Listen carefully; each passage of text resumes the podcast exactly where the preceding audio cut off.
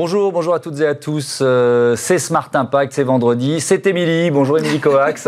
bonjour Thomas. Tout va bien? Ça va et vous? Toujours à la tête d'Ecopo Oui, ecopo.fr. Ecopo.fr, euh, le média expert de l'économie responsable. Nos thématiques se euh, rejoignent et comme chaque vendredi, on vous propose le grand entretien aujourd'hui, celui de, du docteur Karen Delchet-Cochet, enseignante et chercheuse en RSE et stratégie au sein du groupe ISC Paris, École de commerce. Elle viendra nous parler de son ouvrage Économie circulaire de la réduction des déchets à la création de valeur. Elle participera euh, à notre débat du jour avec Anne de Bettencourt, la fondatrice de Reset the World. Et nous parlerons des lois dédiées justement à l'économie circulaire, mais aussi euh, aux solutions que ce modèle vertueux apporte aux entreprises. Et puis dans Smart Ideas, euh, Arnaud Ulrich, le cofondateur d'Upcycle, il viendra nous présenter sa start-up experte en compostage. Voilà pour les titres, on démarre, c'est le grand entretien.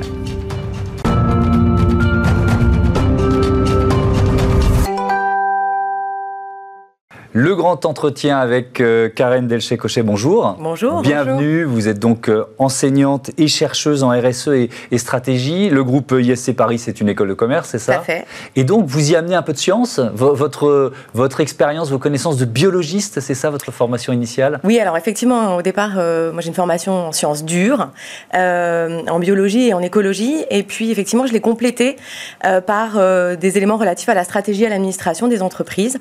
Et donc, j'ai soutenu il y a longtemps maintenant euh, une thèse de doctorat sur l'intégration du développement durable dans la stratégie des entreprises. Mmh.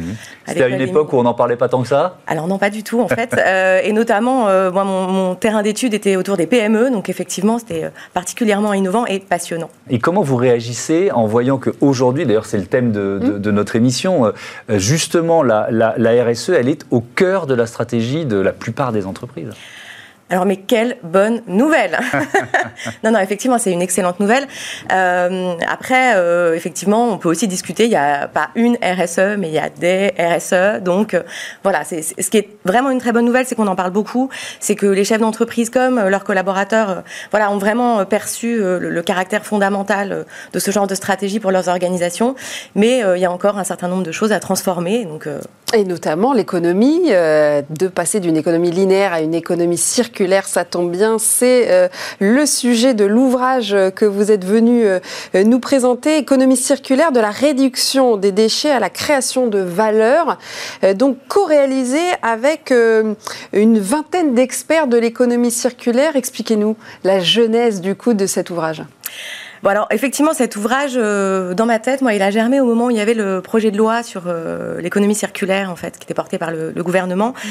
et euh, effectivement moi je travaille pas mal sur ces sujets-là comme un certain nombre d'autres chercheurs mais aussi d'autres experts, consultants et opérationnels et je me suis dit que c'était important en fait qu'on puisse nourrir le débat au travers d'un ouvrage donc j'ai voulu un ouvrage collectif effectivement qui permette de mettre en lumière qu'il y a beaucoup d'initiatives, beaucoup de choses qui se passent, beaucoup de réflexions mais aujourd'hui, on a quand même encore une difficulté, c'est faire en sorte que euh, l'ensemble des expertises se parlent, échangent et puissent co-construire ensemble en fait euh, cette nouvelle euh, économie dite circulaire. Et qu'est-ce qu'il apporte de nouveau alors votre ouvrage sur l'économie circulaire? Alors en fait, ce qu'on a cherché à ce qu'on a cherché à faire, c'est non pas arriver par différents petits éléments de solution, mais en fait réfléchir en trois temps. Un premier temps qui est plutôt en fait quel est le cadre, à la fois le cadre historique, le cadre normatif, voilà en quoi ça fait évoluer un certain nombre d'éléments, notamment sur le marché du travail, etc.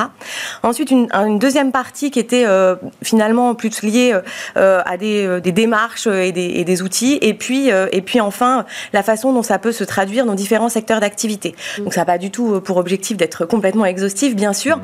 mais c'était de, de, voilà, de brosser un espèce de panorama. un état des lieux, quoi. Exactement. En France, du coup? Alors, en l'occurrence, il est plutôt, plutôt en France. ceci étant, en fait, euh, notamment euh, dans les travaux de recherche, on s'inspire énormément de toute la littérature euh, anglo-saxonne.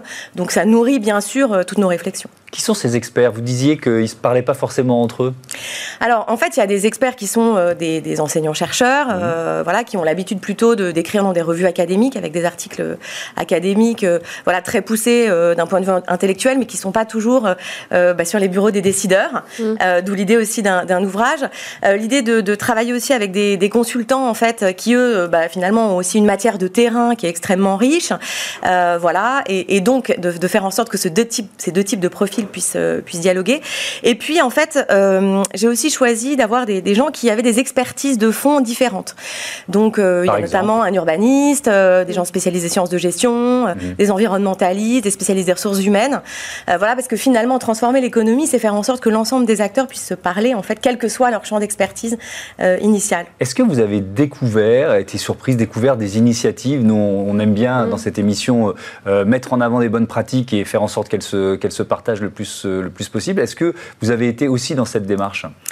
Alors euh, oui, l'idée c'était euh, bien sûr de faire émerger un certain nombre de choses et puis de pouvoir euh, effectivement les amener jusqu'à nos lecteurs. Mmh. alors si, je prenais quelques quelques exemples, il y a notamment tout un tout un chapitre qui est sur le, rôle des territoires et la façon dont les territoires, en fait, il y en a même plusieurs d'ailleurs, mmh. finalement sont une partie prenante extrêmement importante avec des exemples très différents et très concrets, que ce soit sur des éléments relatifs aux déchets ou bien sur l'écologie industrielle et territoriale. Voilà. Donc, ça veut dire quoi? Ça veut dire que la région, comme dit territoire C'est le, le, Alors, ça, peut être, un département, ça peut être une région. Oui, et puis ça peut être aussi, euh, ça peut être à des échelles un peu différentes. Notamment, il y a un exemple autour du port de La Rochelle, par exemple. Euh, voilà, donc on, voit bien qu'il y, y, a des leviers qui sont euh, différents et qui sont extrêmement, extrêmement puissants pour pouvoir transformer ça. Mais en l'occurrence, en fait, seul, c'est pas possible.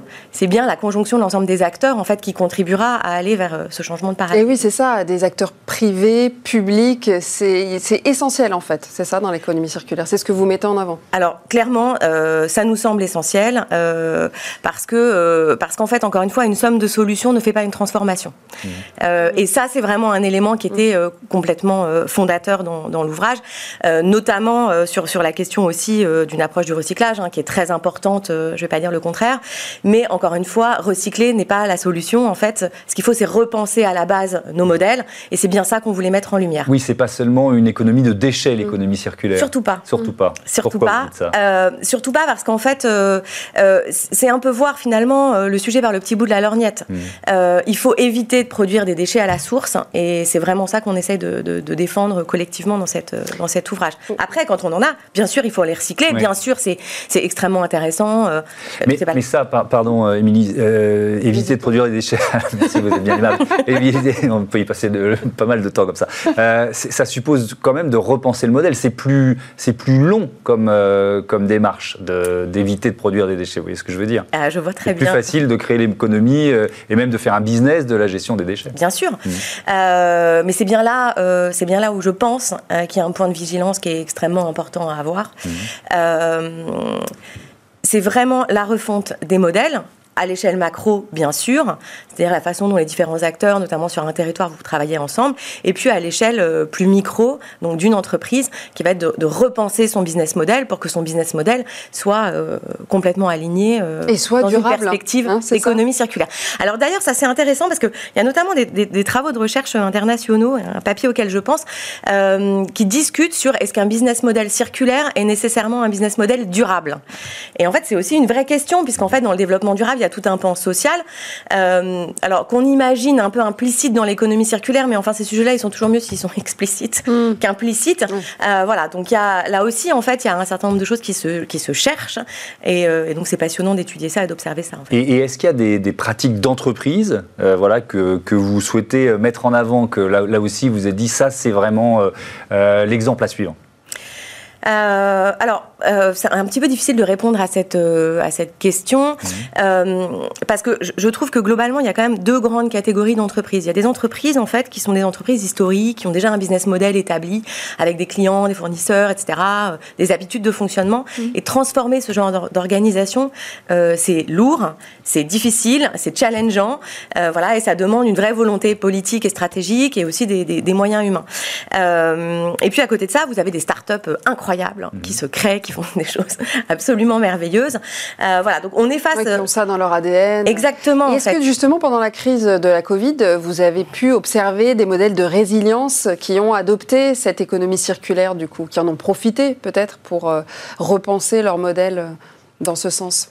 Alors, euh, on n'a pas beaucoup de recul quand même hein, sur la façon dont les choses sont en train de se passer, puisqu'on a eu euh, beaucoup de propos sur le monde d'après. Euh, mm. Voilà, au mois de mars, avril, c'est le, monde d'après, le monde d'après. En fait, bon, ce serait bien que le monde d'après soit déjà un peu maintenant. Mm.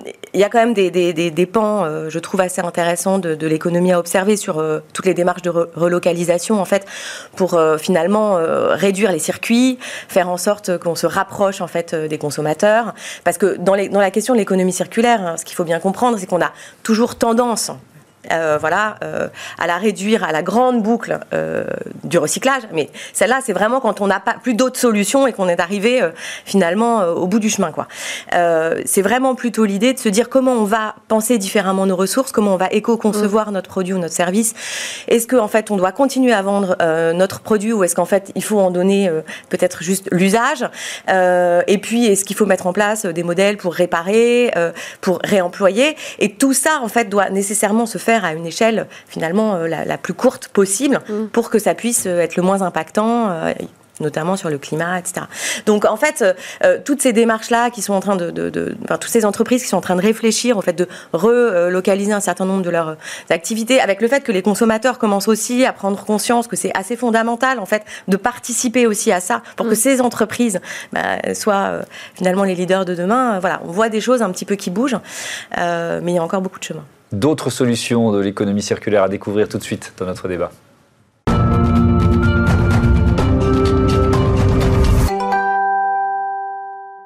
Et dans le débat, nous allons parler des lois euh, et des solutions, d'autres solutions euh, de l'économie circulaire. Euh, alors, pour en parler, toujours Karen Delché-Cochet et Anne de Bettencourt, fondatrice de Reset the World, directrice des opérations de la Art Leadership University. Vous avez également collaboré à l'élaboration à cet ouvrage sur l'économie circulaire. on aimerait déjà commencer par savoir ce que c'est que Reset the World, que vous êtes la ah, fondatrice. Expliquez-nous. Reset the World alors, je, dis tout de suite, c'était quand même avant le grand reset de 2020 que ça s'est créé. D'accord. Euh, bah, l'idée, c'est de, se dire que c'est une société de conseil en intelligence collective sur la base de la psychologie positive, puisque j'ai travaillé longtemps dans les ONG environnementales, et je pense que les sujets de transformation des entreprises sont tout autant des, des transformations d'envie et de possibilité de dépasser ses propres freins en tant qu'humain et en tant que collectif, que des solutions techniques, même si le tout y est. Euh, je, donne souvent cet exemple que euh, en, si vous aviez fait, vous avez dû faire des sondages en février 2020 en disant est-ce qu'on peut travailler en télétravail? Euh, je, n'ai pas les, les sondages, mais je peux les imaginer. Oui, et ils se sont inversés depuis. Et vous voyez le 20 mars 2020 ce qui s'est passé. Mm. Voilà. Donc l'idée de Reset the World, c'est en toute simplicité et humilité de se dire que oui, on peut garder le meilleur, parce que le reset, c'est qu'on garde le meilleur, mm-hmm. mais on fait un gros reset pour remettre les logiciels à jour. Et alors, dans le livre, vous parlez d'une méthode euh, d'économie circulaire qui s'appelle le cradle to cradle. Qu'est-ce que c'est? Cradle to cradle. Cradle to cradle dans français dans le texte. Euh, c'est ça part, ça vient d'une d'une expression anglo-saxonne qui est euh, euh, cradle to grave, donc du berceau à la tombe, qui est le cycle de vie de se dire on crée des produits mhm. et puis on va voilà à la tombe, quoi, la mhm. fin de vie des produits. Et le cradle to cradle a été, euh, a été inventé il y a une trentaine d'années par euh, un, un, un, scientifique, un chimiste et un architecte pour dire qu'il n'y a pas de raison qu'on ne soit pas capable, comme la nature, dans la nature il n'y a pas de poubelle, mhm. qu'on ne soit pas capable dans la nature de créer des boucles sur lesquelles la matière, parce que ce qui a de la valeur dans l'économie, dans mhm. ce qui a la valeur, c'est la matière. Pas, pas de matière, pas de Donc, en fait, qui créent de la valeur et qui maintiennent la valeur tout au long de la vie des produits. C'est un peu ce qu'on disait tout à l'heure, ça veut dire ça, ça suppose de penser les produits différemment. radicalement différemment. Radicalement différent. Hmm. Les produits et du coup l'usage. Voilà, l'usage des ressources. En fait, le mot économie, hmm. si on reprend le mot économie, c'est économiser. C'est pas surconsommer la, racine d'économie, c'est bien de faire de l'économie. Mmh. Et là où on a besoin de faire de l'économie, c'est sur la, sur la matière. Et du coup, repenser l'usage de la matière dans un produit ou dans un autre produit, permet dès le départ de le faire. Or, aujourd'hui. Il y, a des exemples, on peut en, en citer quelques-uns, ah, peut-être s'appuyer sur Alors, j'aime beaucoup donner l'exemple d'un fabricant de moquettes. Euh, la moquette, c'est polluant, euh, c'est difficilement recyclable parce qu'il y a de la colle. Hum. Voilà, vous voyez, ça, on mmh. part sur une, mauvaise base. une mauvaise base. Et une entreprise a, redéfini son, sa, fabrication de moquettes en disant je vais créer une moquette euh, qui soit désassemblable, donc le, la sous-couche et la surcouche, pas de colle avec un système mmh. biomimétique qui fait que ça se tient, euh, mais euh, sans, comme les velcro, vous savez, sans, avoir, voilà, sans avoir mmh. besoin. Et je vais non plus vendre la moquette, mais je vais la louer. Donc, euh, vous louez de la moquette à des entreprises. Je ne vous dis pas que pour une chambre, euh, c'est ça. À des entreprises en disant on met à disposition de la moquette et nous on calcule en fonction de votre usage que si c'est dans 6 ans, dans 7 ans, dans 8 ans, alors peut-être qu'elle est encore suffisamment de bonne qualité pour qu'on puisse la récupérer. On vous en redonne de la neuve et nous, elle est encore pas suffisamment usée pour qu'elle puisse avoir de la valeur et qu'on la remette dans notre cycle de production. Donc c'est du gagnant-gagnant de tous les côtés. Euh, donc c'est mm. un contrat mm. moral d'usage de la valeur, enfin moral et économique. Karen Delchécochet, l'avenir, euh, c'est la location de produits et de services plutôt? Alors en tous les cas, ce sera une partie de l'avenir, hein. ça c'est sûr, parce que en fait, euh, nécessairement, quand vous fabriquez un produit pour le vendre, voilà, moi mes étudiants me font régulièrement la, commentaire en disant mais madame, si on produit et que ça dure toujours, en fait, on n'aura plus jamais de clients. Dis bah oui, mais alors il faut imaginer autre chose en fait, parce que de toute façon en termes de ressources, on n'a pas le choix. Mm. On est en train de se demander si il faut le faire en fait, c'est comment on doit le faire. Et en l'occurrence, effectivement, euh, donc nécessairement, bah, vous fabriquez des choses qui sont solides, quand même de bonne qualité, parce que votre réputation est en jeu. Mais voilà, tant qu'à faire, si euh, c'est plus à la mode dans 5 ans, bah, voilà, vous pourrez revendre autre chose et finalement vous êtes assez content. Ou bien si c'est un peu cassé, on peut complètement le réparer. Bref. Alors que si, au contraire, en fait, vous fabriquez un produit et que ce produit, en fait, vous en gardez la propriété, mmh. que vous êtes responsable de son entretien, de sa réparation, vous n'avez pas du tout intérêt à ce que le produit tombe en panne. Vous n'avez pas non plus intérêt à ce que le produit soit plus à la mode dans quelques années parce que votre client va vous dire, eh oh, euh, moi j'en veux plus, il faut me le changer. Donc, vous allez fondamentalement penser différemment la conception de votre produit si vous en gardez la propriété. Et ces éléments juridiques sont extrêmement intéressants en fait à réfléchir parce que euh, bah, ça donne un rapport complètement différent euh, à votre produit. Mais alors justement, est-ce qu'il faut, est qu'il faut que les lois s'adaptent aussi euh, à cette nouvelle économie, à cette économie circulaire? Mais oui, et c'est bien pour ça qu'en fait, sur les modèles d'économie circulaire, on dit qu'il faut changer de paradigme. Hmm. Et quand on dit changer de paradigme, ça veut dire qu'on change les règles du jeu. Et dans les règles du jeu, il y a règles, et donc nécessairement, euh, il faut réquestionner euh, la loi. Ça c'est sûr. Donc il y a des choses qui sont en train de se mettre en place, hein, clairement, à l'échelle de, à l'échelle de la France, mais voilà, il y a encore beaucoup, ah bah, beaucoup de chemin. On peut peut-être rentrer un peu dans, le mm. détail. C'est euh, euh, quelle, est le, la loi aujourd'hui de Bettencourt et comment elle pourrait évoluer? Mm. Alors la loi, il y a eu en janvier 2020 une loi dite anti-gaspillage mm. pour une économie circulaire, bon, qui est arrivée en 2020. Donc en termes de plan de com de la loi, deux mois avant le, avant le confinement, c'était pas idéal. Mais ça, c'est comme ça. C'est comme ça. Cette loi a un gros avantage, c'est qu'elle elle, a, euh, elle, ambitionne de ne pas euh, seulement faire de la gestion de déchets. C'est-à-dire qu'on a beaucoup de choses dans cette loi sur la réparation, euh, justement sur les, locations, sur l'obligation de reprise d'un certain nombre de produits. Ceci dit, c'est pas encore vraiment une loi pour une économie circulaire parce que ça parle quasiment pas d'éco-conception. Quasiment pas. Bon, alors, qu'est-ce qu'il faudrait changer pour, pour que, justement, on passe le, bah, cran supérieur Thomas, il faudrait en fait, rajouter. En fait, ce qui est intéressant, c'est de se dire qu'on on juge un produit à la valeur, et la valeur du produit bah, au démarrage. Si vous mettez sur le marché un produit, qui, vous mettez un système qui va dire je vais le récupérer, on va pouvoir le désassembler, le mhm. démonter, ça se fait aujourd'hui avec des maisons. Hmm. Vous faites des maisons qui sont mm. démontables, désassemblables, euh, non toxiques. On n'a pas parlé de ça, mais c'est extrêmement important parce que personne n'a envie de circulariser de la, de la matière toxique. Mm. Le recyclage, ça marche pas aujourd'hui pour beaucoup dans certaines dans certaines euh, matières parce qu'on se retrouve avec des produits toxiques mélangés que personne n'a envie d'utiliser de la matière de second cycle toxique. Donc le sujet de la toxicité est pas loin. Donc la loi aurait intérêt à valoriser et dans le prix ou dans la TVA ou dans tout ce qu'on veut, les produits qui sont réellement éco-conçus et qui ont des boucles non pas seulement de fin de vie, mais de prochaine vie. Comme la consigne. Comme la consigne. Vous avez vu cette transition Quelle belle transition. Et comme la consigne, exactement. Alors la consigne, c'est un produit, c'est vraiment un sujet très intéressant parce que d'abord, en termes de communication, c'est pas à vous que je vais dire ça, Mhm. c'est facile. Tout le monde comprend ce que c'est que la consigne. Quand on fait des sondages, tout le monde dit oui, je suis prêt, Pour. Je suis pour. C'est déjà euh, en termes de. Oui, mais il y a un petit côté retour vers le futur quand même. hein. Eh bien, Parce que la consigne, ça a existé pendant longtemps. Mais ça Exactement. revient. Ça Mais- revient, non? Oui, ça revient. participer au débat comme invité en fait, c'est ça? Change de place. Non, c'est intéressant parce que effectivement, les gens sont prêts. C'est un geste qu'ils sont prêts à faire, Mm. en se disant oui, je peux contribuer en ramenant euh, des bouteilles, etc. Et bon, on a eu tout un débat. On a eu l'impression que cette loi n'était que la loi sur la consigne. Mm. Tellement les débats étaient houleux autour de ça. On peut se dire mais pourquoi sont-ils aussi houleux? Eh Bien parce qu'en fait, et là encore, on en revient à la valeur de la matière. Le sujet, c'était de se dire que si on faisait si on faisait des boucles qui faisaient que la- le plastique, en l'occurrence, parce que c'était sur le- le- le- le- la consigne des bouteilles plastiques qui était compliquée, ça revient directement aux producteurs, ce que les producteurs étaient prêts à faire vraiment de façon assez importante. Alors, on, enlève les plastiques, les bouteilles plastiques euh, des poubelles, ce qui, sur le principe, est plutôt bien, sauf que c'est la matière qui a quasiment le plus de valeur dans les poubelles. Et donc, les collectivités locales ont dit, oui, mais si vous faites ça, nous, on se retrouve qu'avec ce qui n'a plus de valeur.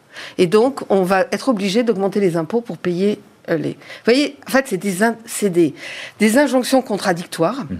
Alors, la loi n'a pas réussi à aller au-delà de ça. On espère que peut-être en 2023, ils devront revenir là-dessus. Mais ce qui est intéressant, c'est de se dire où est la valeur et comment on a du partage de la valeur. Et prendre en compte qu'il y a des modèles aujourd'hui qui se sont basés sur la valeur des, des- de, de certains déchets. Et donc, comment on fait pour, bien sûr, partager cette valeur, mais différemment Et donc C'est pas un- facile. Bienvenue dans le monde de la dialogue, euh, complexité. oui, et On est c'est un dialogue collectif, hein, on le disait. euh, Évidemment, et donc là on le voit bien avec l'exemple de la consigne en fait. hein. En l'occurrence, euh, si les collectivités qui aujourd'hui se sont organisées pour gérer la collecte, ce qui est aussi Ouais. un élément majeur, parce que tout le monde dit oui, mais dans les pays du Nord ça marche, pourquoi est-ce que ça marcherait pas? Mais c'est organisé très différemment en fait. Donc là, bien sûr, il y a les territoires et les collectivités qui ont un rôle, le citoyen qui a un rôle, les industriels qui ont aussi un rôle, et euh, finalement les solutions, elles passent quand même beaucoup par le fait de dialoguer et de trouver ensemble euh, des solutions qui peuvent être performantes pour chacun. Sinon, effectivement, tout de suite, ben voilà, ça devient houleux, tout le monde se crispe et euh, on n'avance pas beaucoup, quoi. Donc euh, non, non, il y a vraiment cette idée de, cette idée de solution co-construite. Et que l'on peut trouver dans votre livre. Merci à, à toutes les deux d'avoir participé à ce débat. Je rappelle le titre Économie circulaire, euh, de la réduction des déchets à la création de valeur. C'est paru chez euh, East Édition. Voilà, tout de suite, c'est euh, Smart Ideas. Smart Ideas avec BNP Paribas. Découvrez des entreprises à impact positif.